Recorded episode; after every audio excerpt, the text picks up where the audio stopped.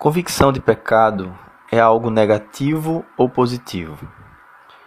No Evangelho de Mateus, no capítulo 26, a partir do versículo 69 até o versículo 75, a palavra de Deus diz assim: Ora, estava Pedro assentado fora no pátio, e aproximando-se uma criada, lhe disse: Também tu estavas com Jesus, o Galileu. Ele, porém, o negou diante de todos, dizendo: não sei o que dizes. E saindo para o alpendre, foi ele visto por outra criada, a qual disse aos que estavam ali: Este também estava com Jesus o Nazareno. E ele negou outra vez com juramento: Não conheço tal homem. Logo depois, aproximando-se os que ali estavam, disseram a Pedro: Verdadeiramente és também um deles, porque o teu modo de falar o denuncia. Então, começou ele a praguejar e a jurar: Não conheço esse homem. Imediatamente cantou o galo. Então Pedro se lembrou da palavra que Jesus lhe dissera: Antes que o galo cante, tu me negarás três vezes. E saindo dali, chorou amargamente.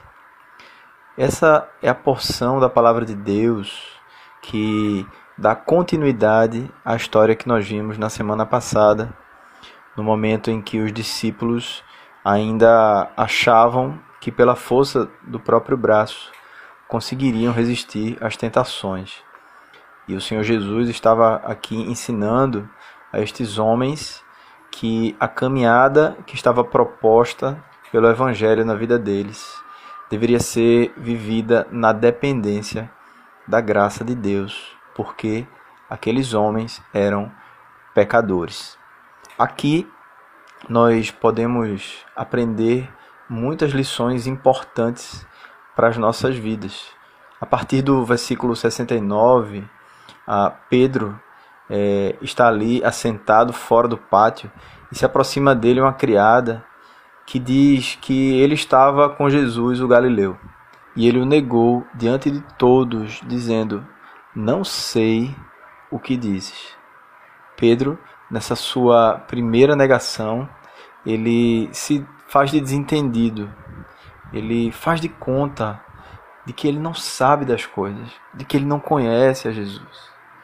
E nós precisamos ter muito cuidado, irmãos, depois de conhecermos a Cristo como conhecemos, depois de conhecer as suas doutrinas como nós conhecemos, e nós somos desafiados, nós somos questionados a respeito daquilo que nós cremos de Jesus, nós precisamos afirmar a nossa fé.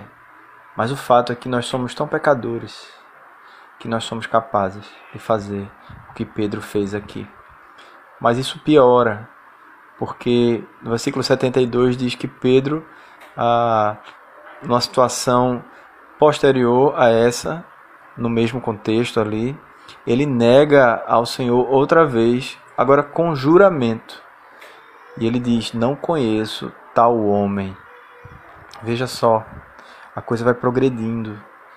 A gente começa a negar Jesus de leve, dando uma de desentendido, e logo em seguida a gente percebe que para a gente ser aceito pelos homens, a gente precisa negar com mais convicção. A sociedade quer que a gente negue com mais força senão ela não será convencida e nós vamos sofrer ah, o ônus de sermos discípulos de Jesus.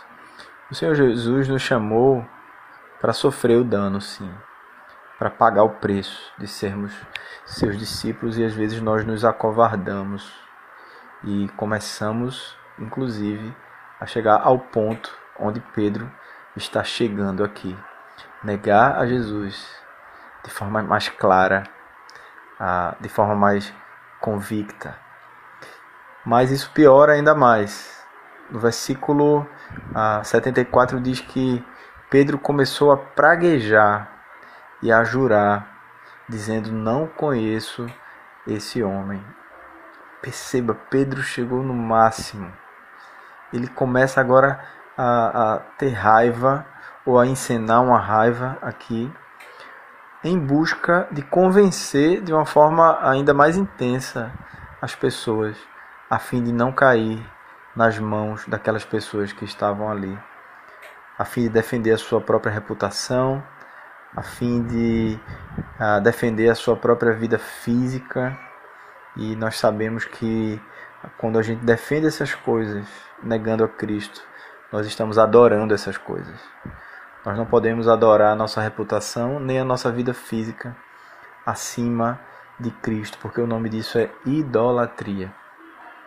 Pedro cai nesses pecados, porque o Senhor Jesus é, está também ensinando aqui a ele a sua capacidade de pecar.